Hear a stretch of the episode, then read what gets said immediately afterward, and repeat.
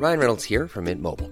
With the price of just about everything going up during inflation, we thought we'd bring our prices down.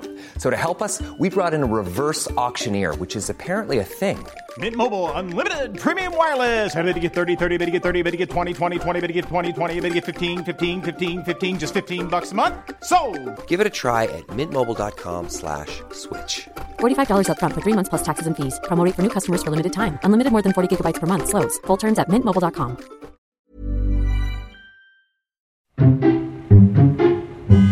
Nadie nos dijo que vivir en la ciudad es tan caro.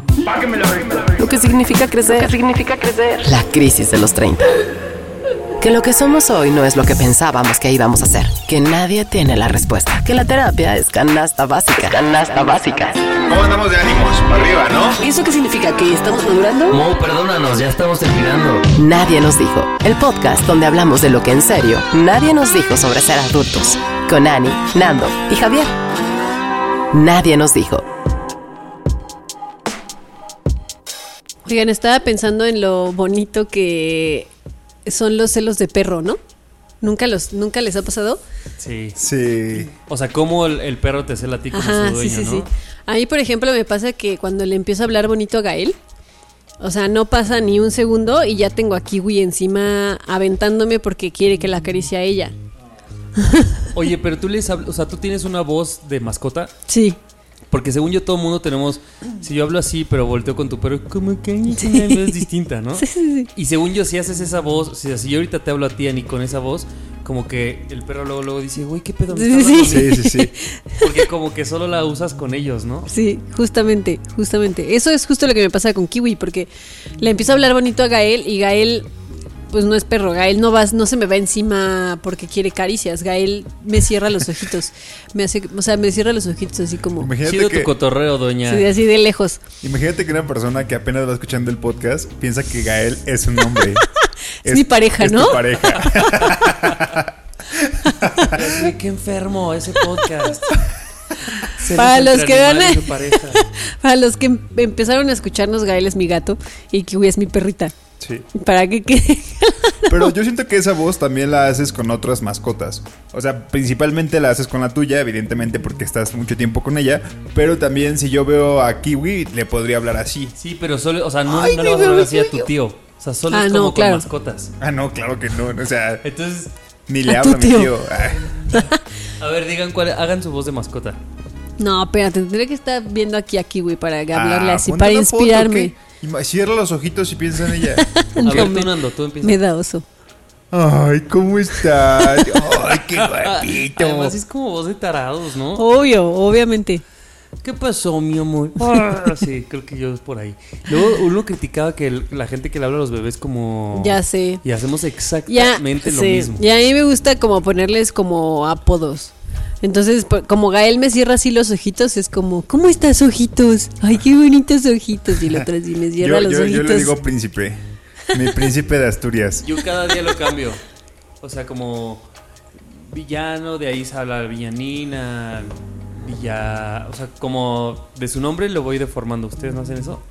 Sí, también. Villaurrutia, A Kiwi a veces le digo Kawi o Kiwisita o Kawasami. Kawasami, exacto. No me pregunten por qué, pero yo a veces le digo Tiburcia. Así solamente por, por mamón, pero como que a todas así, en algún momento les he dicho Tiburcia y es como, bueno, no sé por qué. Les dije que no me preguntaran, gracias por no hacerlo. No te lo vamos a preguntar, pero a la gente No te lo vamos a preguntar porque sabemos que no existe una explicación. Sí, no existe, no existe, la verdad es que no existe. Pero queremos saber la voz, la voz que ustedes tienen con sus mascotas. Porque- Sí, Y que nos digan el nombre de sus mascotas y los apodos que tienen. sí, y que nos manden foto, Sí. ¿o no? ¿Ya lo sí, pedimos? llenemos el... Ya lo hicimos una vez, pero llenemos otra vez Instagram de Sí, mascotas de todos. No, en ese Que pues, momento no así- éramos tan populares. No, no éramos tan populares. Mascota, nombre y apodos. Ándale, así hay, hay que hacer la plantilla. Cada vez pedimos más cosas. A ver, Quiero que me manden un, un PDF Arial 12. Sí me pueden escanear la cartilla de vacunación. oigan, y por favor, nos, sí, nos, nos pueden mandar como que si es de ustedes y no están adjudicándose una mascota que no. Solo vamos a publicar los adoptados. Gente que compró, no. No, no es cierto. Los criollos. No, oigan, No, este, los criollitos. Bienvenidos sean al episodio número 22 de esta tercera temporada de Nadie nos dijo que nunca va a acabar. Nunca se va a acabar, nunca se va a acabar. Recuerden que nos pueden seguir en arroba nadie nos dijo en Instagram y En Twitter. Y nadie nos dijo podcast en Facebook. Así es, y que cada jueves nos pueden ver de aquí hasta que acabe la cuarentena en nuestro Instagram Live el jueves a las 8 de la noche. Chiquechi. ¿Listos para arrancar? Listos, yo soy Ani. Yo soy Nando. Yo soy Javier y esto es Nadie nos dijo. Hablando de adultos responsables. Como que siento que en esta cuarentena me ha salido lo adultito responsable. Y, evidentemente, y evidentemente no soy nada adulto porque digo adultito, de Adultito. responsable.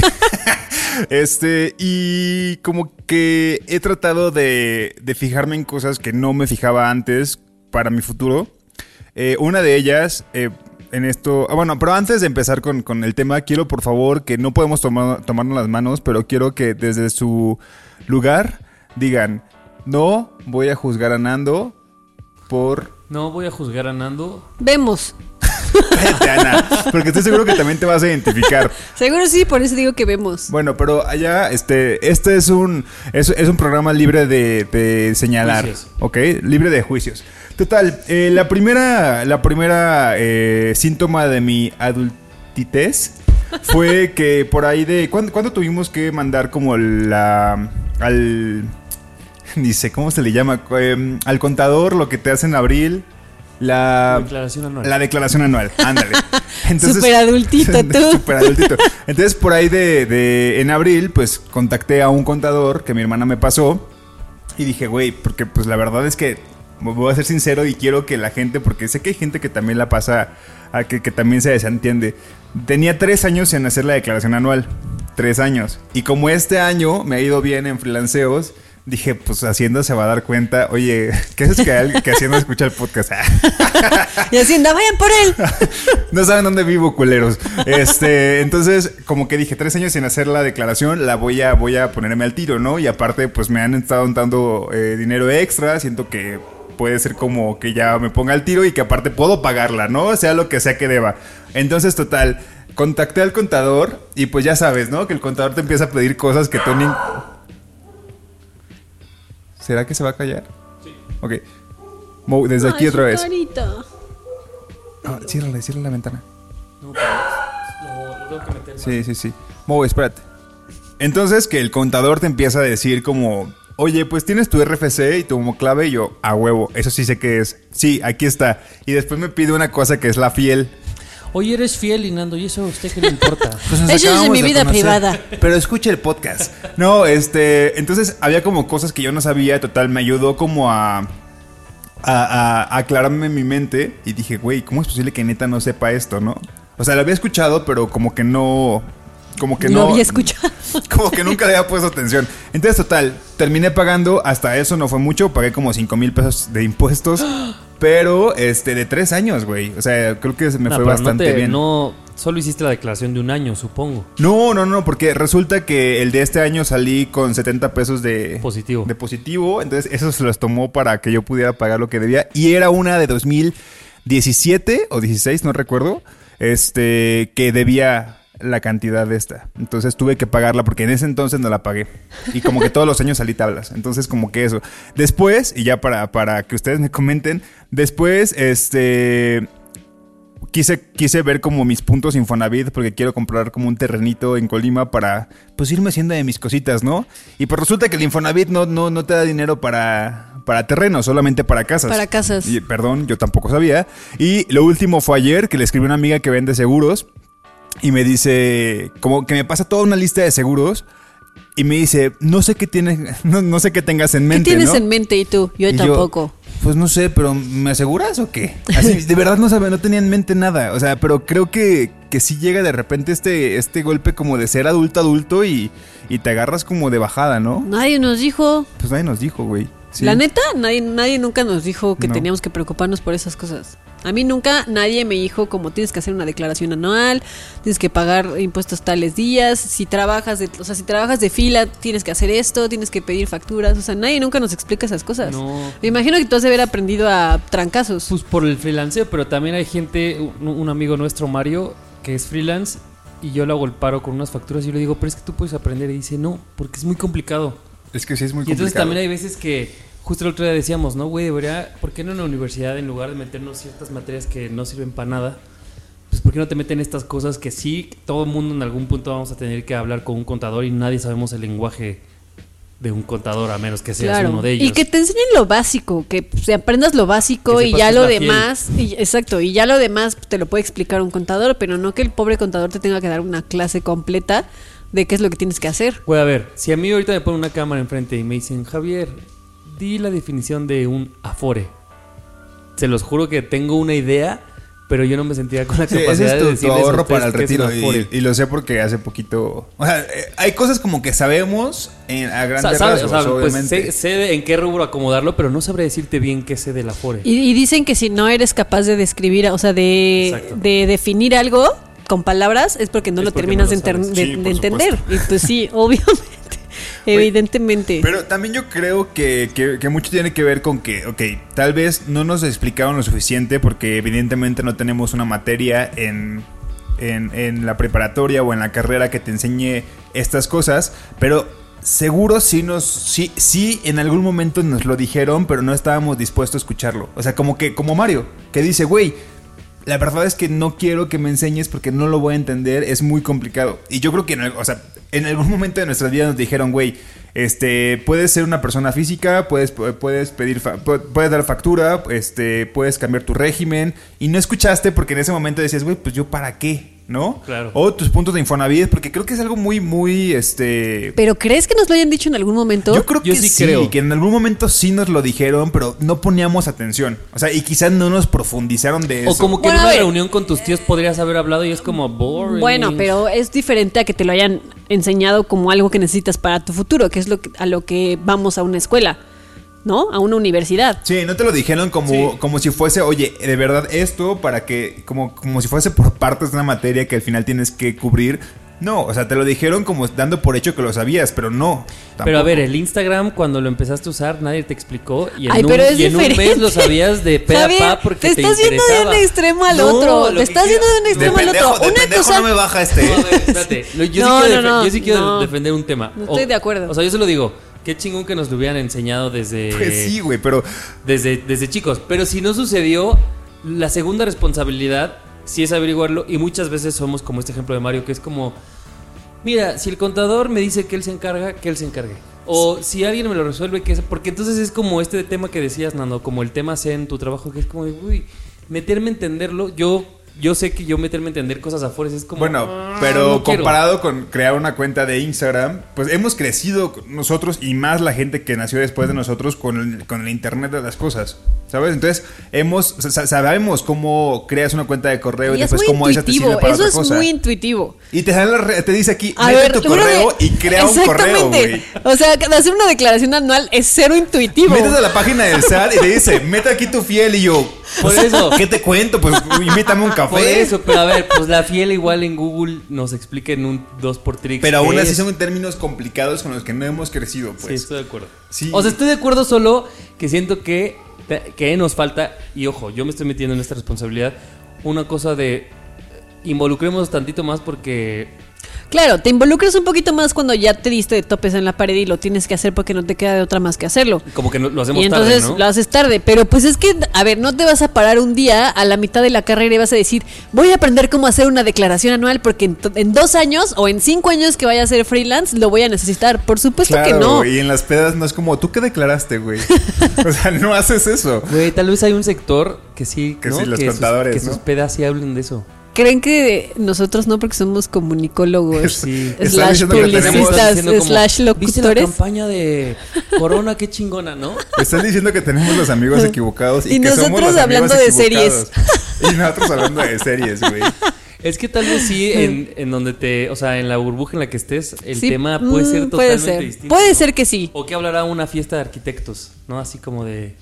Fíjate que yo nunca te ha tocado estar en un martes de vinos en casa de Male con puros arquitectos. No, cuando voy... No con- hablan solo de arquitectura. ¿no? no. Pero, o sea, sientes la misma vibra que, sí. que con tres comunicólogos. Bueno, pues, pero es que los comunicólogos es eh, metes como temas que son muy apropiados para cualquier conversación. O sea, estudiaste cine. Porque somos comunicólogos. Porque, somos porque sabemos un de poquito de todo. No mucho, Se pero van a un divertir poquito. mucho más en nuestras reuniones, eso sí. Pero- Mira, ese es un paneo. Y-. Nos estamos ¿Cuál será, hundiendo. ¿Cuál será la reunión más aburrida? La, la- de la carrera más aburrida. O sea, en reunión. ¿Cuál creen que sea? Pero de que hablen solo de su O sea, carrera. si solo fueras a hablar de tu carrera, ¿cuál sería la reunión más aburrida? ¿Administración? No, siento que ahí sí no, aprender. administración debe de ser. Porque tú te, te beneficias de la administración también, aunque no la hagas. Pero bueno, sé cómo. Ahí puedes trabajar en cualquier tipo de empresas. Bueno, este- o sea, o- y hasta crear tu propio negocio de lo que sea. Puede ser. Es que no quiero decir una. o sea, la Yo no se- tampoco no me se me viene a la siento- mente. No se me viene a la mente. Siento feo de, de- de tachar a la gente. A ver tú, andas pon- Ajá, andas aventándonos allá abajo del, preguntón. A del ver, camión. siento que una reunión aburrida, ojo, solo por el tema que se va a hablar en la reunión, como una reunión de ortopedistas. ¿No? O sea, como puro esguince, hablar como. De podólogos. De Sí, podólogos. No sé, fíjate que mientras más crecemos, más me interesa lo que puedo hacer con Ya mis pies. como, oye, mira, tengo, escucha esto, cómo, cómo cruje. No, ¿Qué fíjate que, esa, esa conversación sí me gustaría saber de dónde viene ese ruidito. Oye, ¿qué tal una de podólogos? No sé, siento A que. mí me encantaría a eso. mí también. ahorita- Hablar de hongos de los pies y así. Y así como, Pues, ¿cómo oye, enséñame fotos. Guácala. Y ver fotos de antes y después, así de, mira, No, este paciente Javier. tenía No, ¿saben qué? omicomicosis. ¿Saben qué? Sí, ¿saben qué? Yo tengo uno, tengo uno, tengo uno. Y de verdad, solamente no estamos diciendo que sean aburridos, simplemente que la conversación, por desconocimiento, creo que podría ser Porque a lo mejor no son de, nuestro Ajá. interés esas Siento que alguien que conversaciones. sea muy clavado, muy, clavado en informática. Algo así, ahí yo sí yo. O sea, informática como de código HTML y así. Creo. Sí, puede ser. Puede ser. Uno, porque no entenderíamos absolutamente nada. Y entonces, pues ya. Pero no nos hackeen. Ana, Ana y yo teníamos una clase, imagínate, en prepa, porque, eso sí, Prepa. preparados, de Cisco, ¿te acuerdas? No mames, era una, era una clase Cisco. de Cisco. ¿Qué es Cisco? Eh, fíjate, igual, a mí me lo pones en la misma categoría de Dafores, yo no sé decirte qué es No, Cisco. pero Cisco es como de tecnología. Es de tecnología. Y entonces yo me acuerdo que la clase era como puras cosas prácticas y yo me acuerdo que una vez llegué al examen, yo no sabía hacer nada. Hackeábamos los exámenes, ¿te acuerdas? que le sirvió, amigos. No, a mí claro que no, y de repente un- me acuerdo, es que te voy a decir una tontería, Ana, pero tú me vas a corregir, pero se los juro. ¿Tú yo crees que te voy a corregir? Yo nada más escuchaba al profesor como de, vamos a conectarnos con no sé qué en, qué sé yo, si Rusia o, o sea, era algo como Sí, en entonces a la otro mitad, país del, yo, a la mitad ¿eh? del, del salón había así como una, como, no sé, como unos, podemos decir No mames. unas máquinas Sus papás gigantes, pagaron muchísimo Unos para su educación, amigos. Unas máquinas así gigantes en- con un chingo de cables y entonces tenías que cambiar así, conectar los cables de cierta manera para que te pudieras conectar de aquí a Rusia y no sé, así Por cosas que... supuesto, la gente de área 1, que eran los más inteligentes en eso, sí era área 1. Ah, sí. Era como pum, pum, pum. Y yo, en ese momento, no sé, creo que no había ni Facebook. O sea, creo que yo me entretenía en Netflix o no me acuerdo dónde. Así de, "Ten, yo no entiendo. Y hace poco vi una nota que sacaron de, esa, de ese profesor. Como que neta está muy Sí, cabrón que a gente está muy de cabrón. los 17 años los pongan a hacer ese tipo de cosas. Y, y sí me dio un poco de coraje que dije, güey, Es que habrá- pude haberle habrá- sacado un jugo y me valía. Habrá estudiantes que sí, que sí lo valoren porque justo traen esta curiosidad, ¿no? Pero pues la mayoría pues no va a ser así y creo que puede pasar en muchas materias, ¿no? Aparte Pero- de los 17 años, no, justo no piensas en esto me puede funcionar en un futuro, lo Sí. voy a aprender, porque si no te interesa, no te interesa y punto. Claro. No lo vas a aprender. Solo quieres salir de esa clase. Sí, solo quieres irte a esa clase e irte a la clase que te gusta, como a la clase de dibujo o así. A mí las clases de dibujo me encantaban y estar horas así haciendo nuestros dibujos. ¿Te acuerdas que teníamos clase Sí, con una señora que se llamaba Cintia? A mí la de escribir, A mí esa o me- sea, me cualquiera encantaba. que fuera como de redactar A cosas mí me me gustaba gustaba. filosofía con esa. Filosofía estaba padre. Está bien divertido. Oigan, este, ya antes de terminar, eh, algo que dijiste, Ani, al principio que decías que no es como que llega a la adultez y te dan. Es que no recuerdo cómo lo dijiste. Pero yo siento que, por ejemplo, justo ahorita que me puse a checar de seguros y de comprar una casa y de. ¿Qué es lo, era lo otro? Ah, lo de pagar mis, Lo de tu impuestos. eh, me llegó porque realmente quería hacerlo. O sea, como que nadie me lo dijo. O sea, a veces sí me acepto que gente más grande que yo me decía, oye, pero ya ponte atención y deberías de invertir en un carro o en una casa o en algo. Ya lo he platicado aquí. Entonces, ahora, sin que nadie me dijera, dije, güey, estaría chido tal vez tener una casa para después, por ejemplo, invitar a invitarles, ¿no? E irnos a Colima todo y que, tenga, y que tengan un lugar allá donde llegar y todo. Entonces, como que esa motivación me llevó a buscar un lugar en el que yo pueda invertir mi dinero justo ahora. Entonces creo que llega un punto en el que sí te das cuenta, quizá no con las razones que los adultos siempre te dijeron de piensa en tu futuro, pero sino que en otras razones, pero que al fin de cuentas les estás llevando a cabo al fin de cuentas. Sí, sí te alcanza la adultez. Sí. Y yo no sé muy bien si es porque nada más te alcanza o porque la gente te lo ha repetido tanto que ya- sí llega un momento Hay en el que dices, Inception ahí. Sí. La adultez te alcanza, Verga. lo que no te alcanza es para comprarte lo que realmente piensas. lo que no te alcanza es el dinero. sí, evidentemente. Yo no quiero crecer. Quiero galletas. En el live de hace dos semanas, creo, Nando sacaba a flote, ¿qué tal esa frase? Un tweet que decía, eh, hacía alusión como a la gente que era, creo que era popular, la palabra que tú habías empleado, como en la prepa o en la secundaria y cómo habían unos cambios, ¿no? Y eso me, me recordó un tema que tenía anotado, que tiene que ver un poco con la belleza y quiero ver ustedes si lo tienen así relacionado. Como que justo en toda esta época de primaria y secundaria, a mí me pasó que yo tenía muy claro, creo más bien que la sociedad pues ju- justo se rige por, por la belleza, ¿no? Y a través de la belleza como que acomodas a las cosas y a las personas.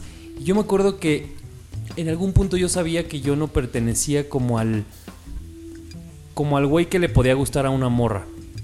Porque entonces ese güey Creías que no cumplías con el estereotipo de belleza de hombre. y no sé si sea la palabra belleza, pero entonces el, el güey en primaria, secundaria, era el güey que hacía muchos deportes. Eh, tal vez que era como más, o sea, como rubio, ¿no? O como, o sea, entre. Sí había una regla entre. En, en- si tu piel era más clara, tenías como Claro. mucho más pegue. Entonces, había una serie de cosas que no sé si solamente eran con la belleza, porque te digo, hacer deportes no tiene que ver, pero sí forman un estereotipo del cual yo no formaba parte. Y me acuerdo que una vez sí lo, o sea, sí pasó por mi cabeza esto y lo racionalicé y yo dije, a ver, entonces tienes que ser algo, Que no, que no eres. si no, si no vas a hacer esto, tienes que ser otra cosa. O sea, como otra cosa tipo, tienes que ser inteligente, tienes que Por caer ejemplo, bien. creo que yo desarrollé un sentido del humor a partir de este pensamiento. O sea, Claro. como de decir, no, puedo, no puedo competir con esto porque una, pues podría ser hacer ejercicio a huevo y es algo que no iba a hacer. Y otra, estaba fuera de mi alcance, cosas de belleza, ¿no? Entonces dije, ah, o sea, di- digo, a, a lo mejor ahorita lo estoy poniendo muy, muy claro sobre la mesa. En su momento a lo mejor era más difuso, pero yo sí recuerdo que hubo un antes y un después de necesito sobresalir de otra forma y creo que mi sentido del humor, yo creo que es bueno, o sea, cada quien lo decidirá, pero creo que se Sí, trabajó a partir chispa. de... Eres se- bien chispa. eh, Muchas gracias. se trabajó a partir de que yo tuve que crear una cosa adicional para sobresalir. Y es pues una regla de supervivencia, ¿no? Y entonces a lo mejor hay gente que se dedicó por a ser más inteligente o más otro tipo de cosas. Y esto me hizo pensar mucho en este, este estereotipo que de pronto trato ya no- de no caer, ¿no? Pero que decimos que la gente guapa es tonta. Y yo he tratado como de quitármelo de, de la mente, pero luego, pues sí conozco gente que es muy guapa. No quiere decir que sea tonta, pero creo que sí lo que pasa es que te abres muchas puertas de un inicio y como justo como la belleza es como digamos el primer filtro, como que creo que son personas que no se han topado con este pensamiento que me pasó a mí a los Es co- 12, es ¿no? como Como si decir, güey, se- si no soy tan guapo, ¿qué hago? Ah, pues ser chistoso. Es como si se confiaran y no desarrollaran otras habilidades que también les servirían para ser atractivas. Sí, y el punto es que a lo mejor esa- estas habilidades que nosotros tenemos, y es una pregunta a ustedes, a lo mejor si Annie en algún punto o tú la tuviste o la gente que nos escucha fue como, güey, no creo que hayamos nacido con un gusanito de, ay, quiero ser, a lo mejor sí son unas herramientas de supervivencia que tenemos. Sí, Sí, estoy sí de lo acuerdo. creo, sí. tengo que hacerlo y ahora lo agradezco. O sea, ahora digo, güey, gracias porque eso me, des- me, me despertó a hacer otras cosas. Y era un poco lo que hablábamos en, en aquel live, Nando. Es como de, si no fuiste el güey popular o el más guapo de la generación, pues a lo mejor hizo que en tu siguiente escala en espera, que era la universidad o el trabajo, dijeras, güey, me muevo más porque tengo la necesidad. Y a lo mejor alguien que, que, que de inicio se le abre todas las puertas por la por esta cosa de la belleza, pues como que no tiene, no se pone en riesgo de decir, güey, pues para qué me esfuerzo en ser inteligente, chistoso, eh, no, Oye, ¿y carismático. tú, tú, tú has identificado si crees que el hecho de, de trabajar más como tu sentido del humor, porque sí creo que seas una persona que si te conoce la gente y dices, güey, es que sí es muy cagado. Sí, estás muy es, cagado. Sí, es muy cagado. Sí, sí eres. ¿Crees que eso es algo como de que ya tenías de pequeño y que solamente desarrollaste más? ¿O que comenzaste como de, güey, voy a ver si puedo ser cagado y comenzaste a ser cagado? Porque yo, yo creo, tal vez, que tal vez sí tienes como esta chispita desde pequeño y solamente te agarras ahí y la, y la transformas a... La desarrollas, nada la desarrollas. Pero es que tal vez es eso, o sea, tal vez. Insisto en el tema, pero tal vez alguien que hoy sea una persona muy, muy guapa, si no fuera tan guapa, a lo mejor podría ser muy chistosa. O sea, creo que es. Tal vez sí todos lo tenemos, pero siento que sí lo desarrollas por una necesidad, ¿no? O, o- o- no sé, o sea, de ahí se pueden derivar muchas cosas como ¿por qué estudias lo que estudiaste? Creo que un, en un episodio lo conté, ¿no? Pero como seguramente va a influir lo que estudió tu hermano, lo que estudió el de arriba, el de abajo O una película. O que estudiaron tus papás o una película. Entonces, como creo que todo nos condiciona y, saber cuál fue el factor determinante así solito se me hace cabrón. Pero lo que sí se me hizo interesante fue justo cómo la belleza puede beneficiarnos o beneficiar a algunas personas, pero también el no encajar en ese estereotipo tiene también grandes ventajas, ¿no? Ve, hace no mucho vi una, un programa en Netflix que se llama eh, 100 humanos. Creo que sí se llama así. Ah, de un Eh, experimento, ¿no? Ajá, y son como experimentos sociales que hacen con 100 personas. Que son así, un montón, está muy padre, véanla. Y uno de los experimentos es justo ese, la belleza. Y entonces ponen, ponen a tres este, personas que hicieron tres eh, delitos diferentes y otras tres personas que hicieron esos mismos tres delitos, pero unos entran dentro de la categoría como del estereotipo de belleza y los otros no. Y entonces en el experimento ponen a la gente a condenarlos. ¿A cuánto le das de.? A ver, la condena por, no sé, por violación es de tanto a tantos años. ¿Cuánto le pondrán ustedes, no? Y entonces le decían, este güey hizo Entre esto y esto y esto. menos. Y entonces es- lo, lo ponían con un güey guapo y con un güey no guapo. Y a los guapos les, la condena, se- les daban la menor condena y a los que no eran guapos les daban la mayor condena. Entonces, claro, sí existe ahí como algo que influye en cuanto al estereotipo de belleza. Y está muy cabrón. Muy, muy cabrón. Y que, y que se puede traducir eso, o sea, estás hablando literalmente de crímenes, ¿no? Y de castigos, pero seguramente en una entrevista laboral, pues todos aplicamos el mismo filtro de la belleza. Ya hemos hablado cuando decíamos de si tu pareja es un 10 en belleza, pues tiene que tener un alguien que se le acerque, porque entonces si no, no va a ser match, ¿no? O sea, como que siempre pedimos estas cosas, pero justo hoy, o sea, también como el, el darle la vuelta de qué tanto podemos o no tratar de salirnos de ese molde o simplemente está tan permeado en nosotros que es imposible. Y Yo no creo que sea imposible. Pero creo que requi- requier- va a requerir. Va, Arquerrir. va a requerir de mucho trabajo. Y de trabajo de generaciones. O sea, es que es literal acabar con el racismo y con el clasismo. Claro. Es exactamente Sí. lo mismo. Justo. Sí, sí, sí, Entonces, sí, sí. pues, ¿se puede? Probablemente se pueda. No lo sabemos tampoco porque no es como que ya lo hayamos experimentado y ya sepamos que se puede hacer. Yo creo que sí se puede porque así como los formamos, así los podemos deshacer. Porque esto es solo un constructo social. Esto no es algo con lo que nacemos. Esto lo construimos como sociedad durante muchos años. Y que se va pasando por generación a generación. y que de Exactamente. una persona que no tiene ese tipo de preguntas y unas respuestas adecuadas comienza a educar a sus hijos con esta misma forma que lo educaban a él. a Claro, él, y y tiene todo- Creyendo que una persona eh, es más por ser bella, por ser blanca, por tener dinero. Y yo creo que, no. el verdadero cambio también se va a dar cuando estas personas que tienen que se empiezan a, a cuestionarse estas cosas, empiezan a llegar a puestos de poder y entonces todo empieza a cambiar porque Claro. tú le puedes enseñar a tu hijo que la belleza no es nada más de los blancos de ojos claros y, Y se güeritos. topa en la calle con pero otra no, no, no, se topa en la tele con otra realidad, se Claro. topa en su computadora con Se- otra se realidad, en topa los en- en en su la- trabajo toda la con un publicidad. jefe, con una o sea, que- todo lo que vemos, absolutamente todo lo que vemos no está plagado de estereotipos. Vean todas las series eh, mexicanas de, mexicanas, Netflix. Totalmente. O sea, pues, ¿cómo puedes tú tratar de crecer sin estos estereotipos si todo el tiempo te los están enseñando en todos lados? Está cabrón. Sí. A, a ustedes, bueno, a Ana la conozco de toda la vida, pero tú, Nando, ¿sentiste este tipo de, de necesidad o como de... Sí, de necesidad de, de tener que encajar tuviste desde chico? Porque también siento que es una cosa muy injusta, güey, que a los 10 años tengas que tener un chip para saber en qué rango de la belleza te estás acomodando por algo sumamente impuesto, ¿no? Sí. Y que eso te Sí. va a regir probablemente el resto Pues, de tu vida. Yo, yo la verdad es que sí, sí, sí crecí, o sea, tuve problemas de peso durante toda mi infancia y adolescencia.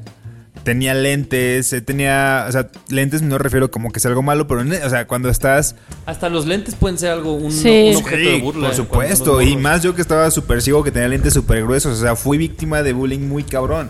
Entonces, ¿en qué me refugié? Más que en ser una persona cómica, fue en ser, en como dedicarle a la escuela, ¿no? Entonces siempre sacaba buenas calificaciones, siempre me elegían para hacer cosas porque, pues como que toda mi energía la concentré en ser un buen estudiante, ¿no? Entonces, eh, no sé, creo que, pero creo que eso hizo que me desarrollara con, como, como súper desde el principio sabía qué quería hacer de grande y que, que- como ir planteándome y poniéndome retos y creo que me ha llevado hasta donde estoy ahorita, que creo que, que no, o sea, no es como de que diga, güey, soy la persona más chingona del mundo, no, pero estoy cumpliendo con cosas que yo mismo me, me planteé, ¿sabes? Y no he cambiado como mis objetivos que tenía desde hace mucho, mucho tiempo. Y creo que, no sé, que si a la larga crecí y este fui, o sea, como desarrollé mi sentido del humor, yo qué sé, como que son cosas que vas apropiándote también.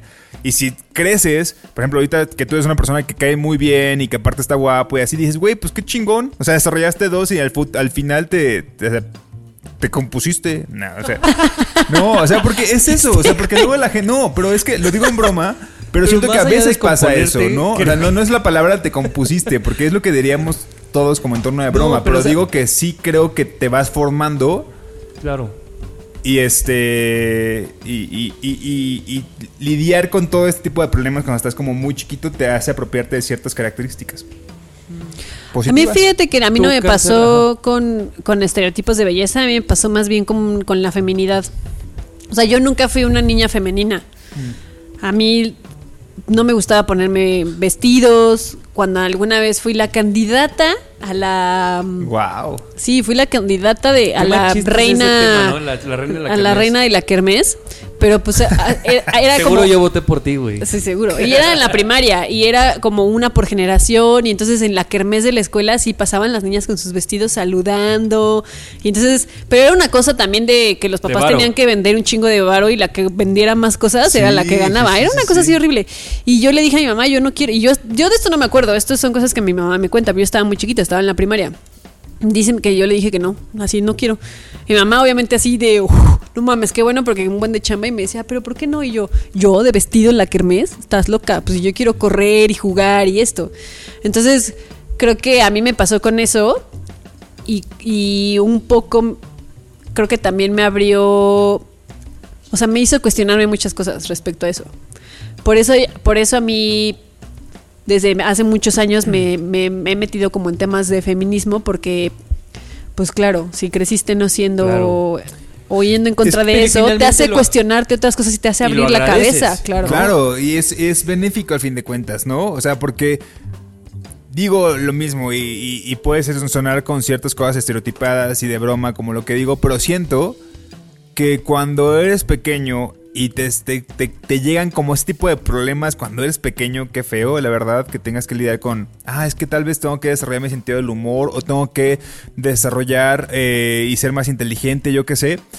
Siento que te pintan un mundo que no es tan fácil y el mundo no va a ser tan fácil, ¿no? Y si desde chiquito comienzas a darte cuenta que las cosas no son tan fáciles, dices, güey, pues quizá comiences a prepararte para lo que viene.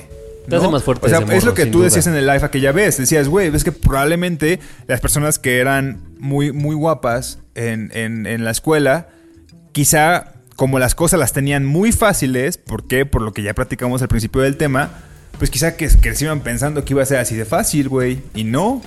O sea, Y yo porque creo que- todo cambia. Perdón.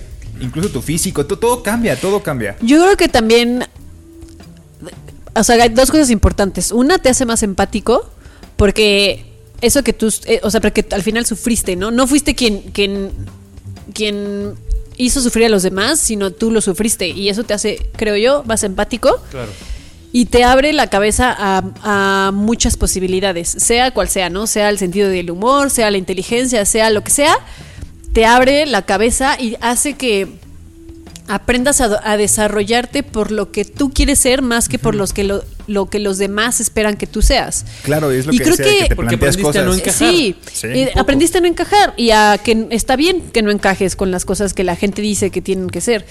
Y creo que eso también justo se, se un poco se, se nota, uno, en la personalidad que terminas desarrollando y dos, o sea, como en el tipo de persona en la que te conviertes y dos, yo creo que también en, eh, como en un físico. Al final, cuando ya crecemos, ya no te fijas nada más en los estereotipos, te fijas en muchas más cosas. Entonces, Sí. hablando un poquito como en la belleza, pues te haces atractivo porque eres una persona fiel a ti misma, eres una persona que luchó y que buscó las cosas que le gustan y que no se dejó llevar nada más por la, ma- o sea, por la correa, eh, por la correa.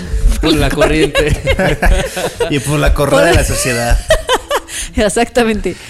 Y no te dejaste llevar solo por la corriente a donde tenías que llegar Claro. y, Sí. y ya está. No, y lo que, y lo que dice Nando, entiendo que lo dices de broma y sé de dónde va, ¿no? Como el este de te compusiste. O sea, sí, o sea, un poco por con lo que dices tú, Ana, pero también es que cambias de esferas, porque yo sé que hoy en día me siento en un lugar como muy seguro, muy libre y, y- y como que mi espacio lo he decidido, o sea, con quién comparto mi tiempo, pero sé que hoy me podrías poner a mí en, en una esfera en la que yo me vuelva a sentir ese güey al, de los 13 años, pero a mis 30. O Es sea, que- es decir, que yo no cumpla con... Porque si antes el deporte ahora a lo mejor va a ser, este, ¿no? Que yo tendría que ser un güey con un trabajo muy fijo, con un salario muy cabrón, con un... Que, que haga ABC. O sea, sigue habiendo esos requisitos, a lo mejor han cambiado, pero más bien ahora creo que, como dicen, pues ahora te vas moviendo en otros lugares y ahora ya te sientes, o más bien creas una esfera en la que dices, güey, estoy compartiendo con la gente con la que compartimos las cosas que según nosotros verdaderamente importan. Claro. Claro. Eso puede ser otro debate, ¿no? Pero hoy en día yo me podía poner en una esfera en la que me vuelva a sentir ese güey. Y, de repente ha pasado. O sea, una vez al Claro. año tal vez. Que vas a una que- reunión que o voy a algo. una reunión que alguien me invitó y que digo... Y, y luego luego conecto con ese Sí. güey que digo, verga, ¿qué Sí, estoy es- haciendo aquí, güey, no? Sí, está cabrón. Claro, y también pasa, y lo hemos platicado, de que de repente te encuentras con personas que hicieron de tu, de tu vida escolar algo complicado y piensas y te vulneras otra vez. ¿No? Y te vuelves a vulnerar porque dices, güey, la última referencia que tuve de este güey es que se burlaba de mí. Y lo vuelves a encontrar y dices, güey, no. O lo ves en redes y dices, güey, qué pendejo. O sea, la ¿Sabes verdad, y comienzas a. ahora? Yo sigo viendo personas y digo, güey, esta persona se pasaba de verga en la primaria. Ahorita no quiero saber nada de ella, pero ya es ser. Y, te y ya lo hemos platicado en varios episodios, ¿no? Como de te creas como cosas y comienzas a crecer, aunque la gente crece y cambia y todo. Pero a mí, en lo personal, no me. No me Claro. no, No, y habrá quisiera quien cambie y ¿para qué quien quiero no. volver a esos lugares vulnerables. La verdad es que. A esa gente le tienes que decir, tengo un podcast. Está bien Pero chido. sabes que algo, ya para concluir, porque siento que Mo- el Mo virtual nos está odiando. Este, que siento, sé que ustedes estuvieron en la escuela juntos y que fueron amigos desde chiquitos, pero creo que con todas las características que me acaban de decir, siento que yo voy a poder también ser de su grupito de amigos, amigos. No sé, Rick. Cállate, idiota. Vamos a pensarlo en este corte. No, Claro que sí. Te avisamos. Oigan, yo estoy abriendo mi corazón de que pudimos haber sido amigos. Seguro 20 sí, años. seguro Tal sí. vez, tal vez. Ustedes dos son las personas dije que no seguro sí. a ver. Yo dije 40. seguro sí, a mí no me veas. Te queremos, Nando. Spring is my favorite time to start a new workout routine. With the weather warming up, it feels easier to get into the rhythm of things. Whether you have 20 minutes or an hour for a Pilates class or outdoor guided walk, Peloton has everything you need to help you get going. Get a head start on summer with Peloton at onepeloton.com. Hablando de adultos responsables. Me topé con una imagen, la verdad no me acuerdo si fue en Twitter o en Instagram o de dónde, pero la guardé. Me gustó mucho la frase que tenía escrita porque creo que creo que es algo que todos deberíamos tener en cuenta. Y dice, perdónate por no saber lo que no sabías antes de aprenderlo. Y me- parece muy bonita porque creo que muchas veces eh, ya des- después de que pasas como un momento de crisis o después de que la cagas muy cabrón en, al- en algo, ya sea en una relación, en un trabajo, eh, con un amigo, eh, no sé, después de que la cagas muy cabrón, sueles llegar a la etapa en la que te castigas a ti mismo o te reprochas a ti mismo haber hecho lo que hiciste, a pesar de que no sabías como las consecuencias de las cosas que podías llegar a hacer. No sé si me estoy explicando. Sí, sí. ¿Sí?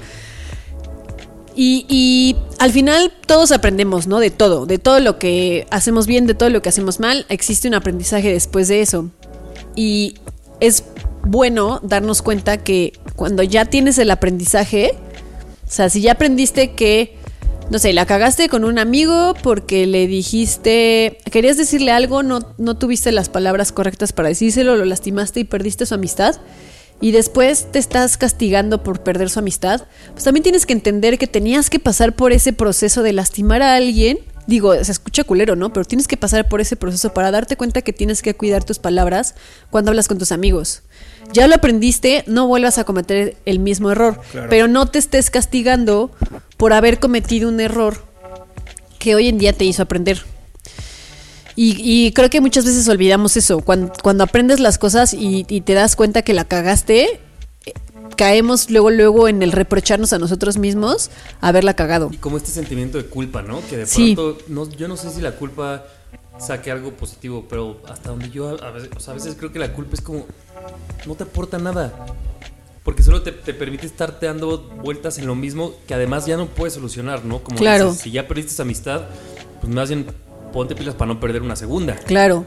Bueno, creo que la culpa tiene que ser como en su en su grado necesario.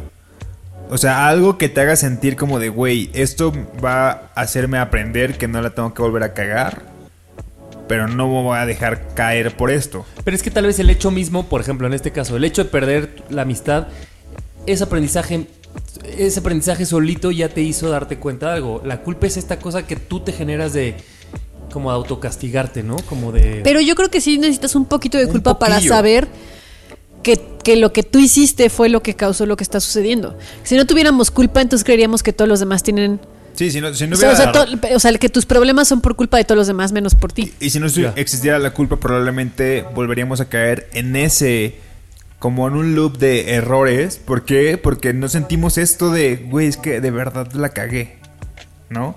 Entonces creo que sí, un grado de culpa que no nos haga sentir, que, que, que nos tumbe un ratito para que aprendamos y después ya, güey, no te claves, ¿no? Porque pues es algo que no sabías, aprende de esto y no la vuelvas a cagar. Y yo creo que es algo que, que no puedes evitar sentir. O sea, bueno, si eres una persona empática, ¿no? Porque si eres un sociópata, pues no. Pero si eres una persona empática, que yo creo que es. O sea, es imposible que no sientas culpa cuando lastimas a alguien. O cuando pierdes algo, un trabajo a lo mejor. O algo que quieres mucho. O algo que te gusta mucho por una pendejada que hiciste. Yo creo que la culpa siempre va a existir. Pero justo lo que tú decías, que no sea lo. lo Sí, como que no estés en loop dándole vueltas. a Exacto, ese que no pedo. sea una carga y te la te quedes con esa carga tres años y te sigas de tres años después flagelando porque Sí, que sea la lo cagaste. suficiente para que pueda hacerte aprender, ¿no? Oye, Ani, el... ya les había dicho hace unos episodios de esta serie de Trying y les dije que iba a hablar mucho de ella. Y tocaste un tema de esa serie, que por cierto ya me escribieron como tres personas, así que mira, ya lo estoy viendo, así que qué bueno que lo estén haciendo. A mí también me escribió mi amigo Abraham. Ajá. Me dijo, dile a Javi que ya la estoy viendo y sí le gustó. ¿Ah, sí? Qué chido. A mí nadie me escribe. Ahora- ¿Cómo hoy lo ves? Hoy a Beyond. No, sigue, Bueno, sigue. eh, hay una escena maravillosa de la serie que, Ahí vas cre- con tu que creo que trata un poco de esto, Ani, porque el punto es que un güey está hablando con su exnovia y la exnovia en esta plática como pues, sí un poco de reproche le dice, güey, es que ahora te veo, el güey ahora tiene una nueva pareja, ¿no? Y dice, todas las cosas que tú, que a mí me cagaban de ti o de nuestra relación, ahora ya no las haces. O incluso ahora las estás haciendo bien. Y como que a ella le enojaba. Claro, desde esta persona de likes, ¿no? Y decía, güey, hay una parte de mí que a lo mejor es irracional, pero me gustaría, me sentiría más tranquila si yo viera que le estás cagando igual con esta nueva persona. Pues porque digo, ah, así era este güey, ¿no? Pero ahora veo que se está haciendo. Y el güey decía como, pues, claro, aprendí. O sea, tuve que haber pasado lo que pasé contigo, tuve que haberme dado cuenta de cómo la cagué. Y ni modo, le toca a otra persona ver los beneficios de esta persona. Eso es bien difícil, ¿no? reinventada. Y pero yo me ponía, o sea, como que si ves las dos partes, si ves al güey dices, claro, qué chingón que entiendas las cosas para que en tus relaciones futuras te vaya mejor. Pero también entiendo la, la parte de esta morra desde, qué chingón, yo te abrí los ojos, gracias por nada, porque ahora otra persona está disfrutando, digamos, esto y yo simplemente me quedé con el mal sabor de boca de que fuiste ABC como, como exnovio, ¿no? Y dije, qué cabrón y qué complicado es. Pues sí, es como si fueras el conejillo de indias y después ya la haces mejor.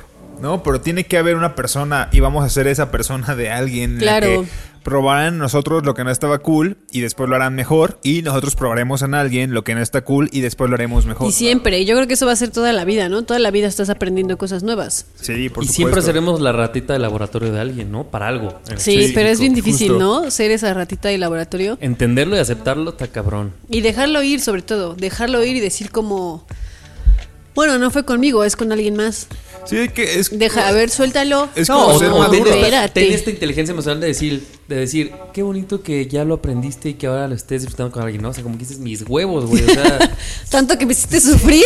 Bueno, para que ahora ya no sea un defecto. Págame como si hubiera sido tu psicóloga. es que creo que todo tiene un periodo de prueba, por así decirlo. Y es como, a ver, debe existir este periodo en que odies a esa persona porque no lo hizo contigo y después aprenderás que fuiste su conejillo de indias. Pues sí, Pero pero, tiene sí, que sí haber- se requiere una inteligencia emocional no, o sea, muy somos, cabrona so- para somos gentes, somos gente, somos, somos personas eh, que sentimos. Y que obviamente cuando vemos que la otra persona ya está haciendo todo lo que, lo que hubieras querido que hiciera contigo, dices, güey, ¿por qué no lo hiciste conmigo? Bueno, porque aprendió o porque no fuiste la persona ideal. Pero bueno, tienes que sentir como este medio odio de, güey, ¿por qué no lo hiciste conmigo? Y después entenderás que, bueno, qué chido que lo está haciendo con alguien. Ya vendrás a alguien para ti. Y, Y, creo que también, pas- o sea, mm, también influye qué tanto tiempo pasa entre una y otra relación, ¿no? Sí. Yo creo que si pasan algunos años ya dices si es al siguiente mes dices, no seas cabrón, Sí, güey, ¿no? pues sí. ¿Era un mes el que necesitabas? ¿Qué te costaba? Deberíamos de cuando, cuando cortes con alguien tener un periodo de 60 días de retractarte. Así de, si cambiaste luego, luego sí se de puede. devolución. Sí, de devolución. Sa- ¿Saben en qué también creo que se puede aplicar todo esto? Creo que también cuando estás en un trabajo nuevo o cuando recién vas encontrando como tu trabajo y lo que vas como encami- encaminándote a lo que quieres ser, va a haber cosas que no las sepas o va a haber cosas que la cagues porque la tienes que cagar, porque es un trabajo nuevo, porque vas aprendiendo, ¿no? Y de repente me, me- me recuerdo a mí mismo en, en trabajos que me gustan, o sea, o que, o que me han gustado mucho y que al principio como que batallaba mucho porque decía, ¿por qué no sé esto? ¿Por qué tendría, Claro. tendría que saber esto? Y es como, güey, no tendrías que saber eso. O sea, cada trabajo que llega es un nuevo aprendizaje, habrá cosas que jamás has lidiado, que las vas a tener que cagar y aprenderás de ello. Pero somos súper exigentes, entonces también cuando tenemos, cuando nos ascienden a algo y en ese ascenso te topas con algo que no sabes resolver, dices, híjole, pero ¿por qué no lo sé resolver si me ascendieron por algo, no? Y es porque no, güey, porque hay nuevos retos. Y pensar que te ascendieron no porque sepas, sino porque tienes la capacidad de eventualmente poder hacerlo, ¿no? De resolver las Sí, cosas, de claro. resolverlo. A mí, ¿saben? Creo que me pasa mucho esto de castigarme a mí misma cuando no debería de hacerlo. En, cuando me pongo a pensar en las cosas que... En las violencias que pude haber permitido en mis relaciones pasadas y las normalicé. Que permitiste, tal vez. Ajá, bueno, sí, más bien, Que que, permití, que permití, exacto, más bien, eso. Las violencias que permití en, en mis relaciones pasadas y que hoy digo como, y que las normalicé y que hoy digo como, güey, verga, ¿por qué dejaste que esta persona te hiciera esto? Bueno, pues porque toda tu vida te enseñaron que tenías que aguantarte estas cosas y ya que aprendiste que no, ok, está perfecto que no lo vuelvas a aceptar, pero tampoco te castigues por cosas que te que, no que aparte sabías. alguien más te hizo, ¿no? O sea, al final no es culpa tuya, ¿no? Y que no sabías, que no terminabas de entender, porque hay algo que en tu cabeza que siempre te dice que está mal, pero que no terminabas de entender por qué estaba mal y que no tenías las herramientas para decir hasta aquí, ¿no? Claro. Y también esto que es entender que nacemos sabiendo absolutamente nada. Nada. De nada, ¿no? O sea, hoy si alguien a los 30 años no sabe cuánto es uno más uno, podría decir como, no mames, ¿cómo no lo sabes? Bueno, pero en algún momento lo aprendimos. Eso, hablar los colores, saber qué es violencia, Sí. saber qué nos gusta, qué nos gusta defender. Entonces también es decir como, güey, si algo no lo sabía, Pues el punto es que hoy ya lo sé y, y mañana ya lo podré aplicar. Claro que vamos aprendiendo y conociendo cosas nuevas Claro todos que los vamos días. aprendiendo, ¿viste? ¿Cómo habló? Joder, tío. Trabaja con una hora, te lo estás son sacando. Oye, ¿sa- ¿saben qué me gustaría saber? Y no tiene nada que ver con el tema. Bueno, sí, con el aprendizaje. Eso que aprendí. Lo primero en nuestra vida que aprendimos. Y que es algo que solamente nuestros padres A sabrán. caminar. A- no, pero hay gente que antes aprende a agarrar algo. O antes aprende a. A sentar- antes aprendes a sentarte, sentarte, O alguien aprende a, a gatear. gatear. O sea, ¿qué fue lo primero en tu vida que aprendiste? ¿No? A respirar. No, en serio. Claro. Cuando Pues sí. estás en el vientre materno Pues no estás sí, pero, respirando. pues, todos aprendemos a respirar, evidentemente, porque sobrevivimos. Pero es lo cuando primero que- salimos del vientre, Pregunta, se le contesta al joven, se enoja con la No respuesta. quiere A la ver, respuesta, entonces Pásame- ¿qué quiere que le digamos, joven? A llorar, vas a Ahora decir. sí, ahora sí el cabrón, ¿viste? A ver, entendiendo el punto, culeros. No, No, a te lo juro que No, pensé pues que ese era el punto. primero- Dijiste, ¿qué es lo primero? Te dije caminar. Y dijiste, antes que caminar. Y ahora te dice No, a respirar. ver, no, Después. a ver, a ver, no, no, no. Es que lo de caminar es evidente que hay, o sea, no todos aprendemos a caminar en cuanto salimos del, del vientre, ¿no? Pero a respirar, evidentemente sí, porque si no, no sobrevivimos. Digo, o sea, eso todo aprendimos al mismo tiempo, a respirar. Pero, ¿qué aprendiste tú? Que eh, podríamos preguntarle a nuestros papás. Lo primero que aprendiste, solamente por pura curiosidad. O A respirar. Yo, no, fíjate que yo hacía calabacitas. Me estaban muy bien. Es que no sé qué respuesta quiero. No, Güey, pues hay No estoy muchas cosas que entendiendo. hay muchas cosas que, que puedes Pero es que aprender. creo que todo eso sí es sí, o sea, sí es como un poco eh, o sea, obedece a ah, Como- pues como generalmente a los tres meses vas a gatear por instinto, exacto. Bueno, pero hay gente que aprende primero a hacer otras cosas. ¿Cómo no qué? Di un puto Pues no sé. Hace rato preguntaba decía a mi Ana, si no lo puedes describir, es que no lo estás entendiendo. Y creo que, creo que el que no lo entiende eres tú.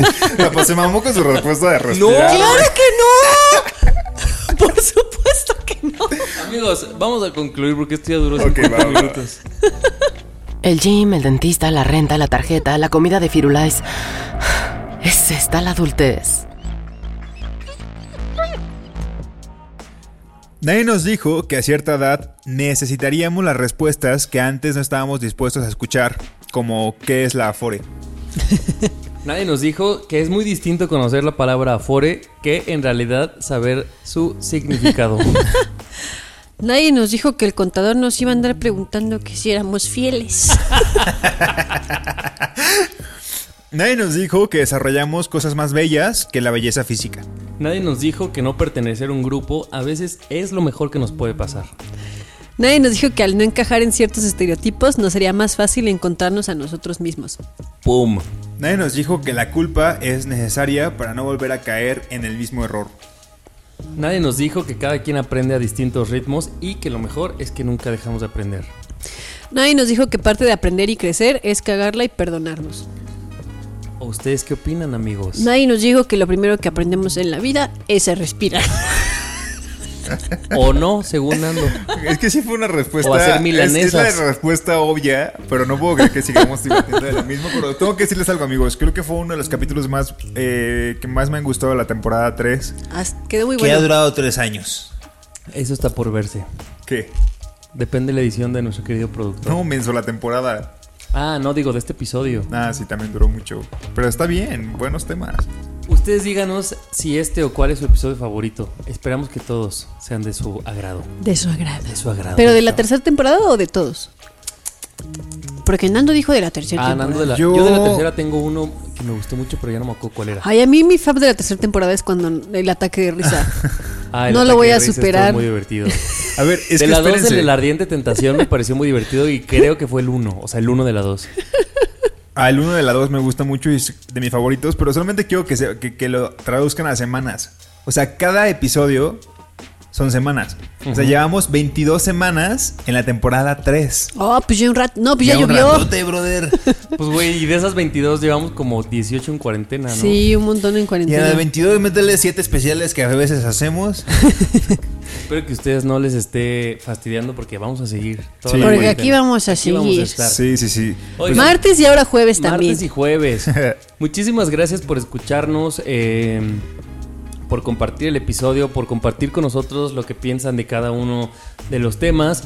Recuerden que si hay algún tema del que hablemos, porque además ya el otro día descubrimos en un live que mucha gente ha llegado a nosotros porque un amigo o amiga o amigue se los recomendó. Sí. Así de, Así de, "Ah, escucha este episodio. el amiga date cuenta, así de Exacto. esta persona tiene que escucharlo y como yo no se lo quiero decir, pues que se lo digan estos tres pelados. Entonces, aprovechen esa herramienta y entonces si algo quieren decirle a alguien que aquí dijimos, copy paste. Elija su tema. Elija su Claro. tema, copy paste, compartir, copiar enlace, mandarlo. Y a la gente nueva que quiera debatir con nosotros temas viejitos, güey, estamos dispuestos a debatirlos. Oigan, bienvenidos toda la gente nueva. Eh, nos hemos dado cuenta en nuestras redes sociales que ha llegado mucha gente, entonces estamos muy contentos. Bienvenidos y esperamos que les gusten eh, nuestros episodios. Que le pasen y que se queden todas las temporadas. La cuota es 500 a partir del, del quinto episodio que escuchen seguido. Y se Este deposita. Siempre haciendo negocio Siempre. fácil. Lo que sí vamos a decir es que este es un espacio libre de juicios y abierto a todas sus opiniones. Por supuesto. Y que para esas opiniones, pues síganos en nuestras redes, arroba nadie nos dijo en Twitter y en Instagram y nadie nos dijo Facebook, nadie nos dijo podcast en Facebook, para que puedan opinar sobre todos los temas o sugerirnos, porque también luego uno se nos agotan las ideas o dos, ustedes tienen mejores opciones que Sí, nosotros. Sí, muchas luego veces nos hemos han elegido sus pasado temas. temas muy chidos. La verdad. Al Children. Pues bueno, ya, vámonos. Yo soy Nando. Yo soy Ani. Yo soy Javier y esto fue Nadie nos dijo. Adiós. Ayú. Adiós. Nadie nos dijo, el podcast donde hablamos de lo que en serio nadie nos dijo sobre ser adultos, con Ani, Nando y Javier. Nadie nos dijo. Este programa es realizado por Se Produce en Podcast.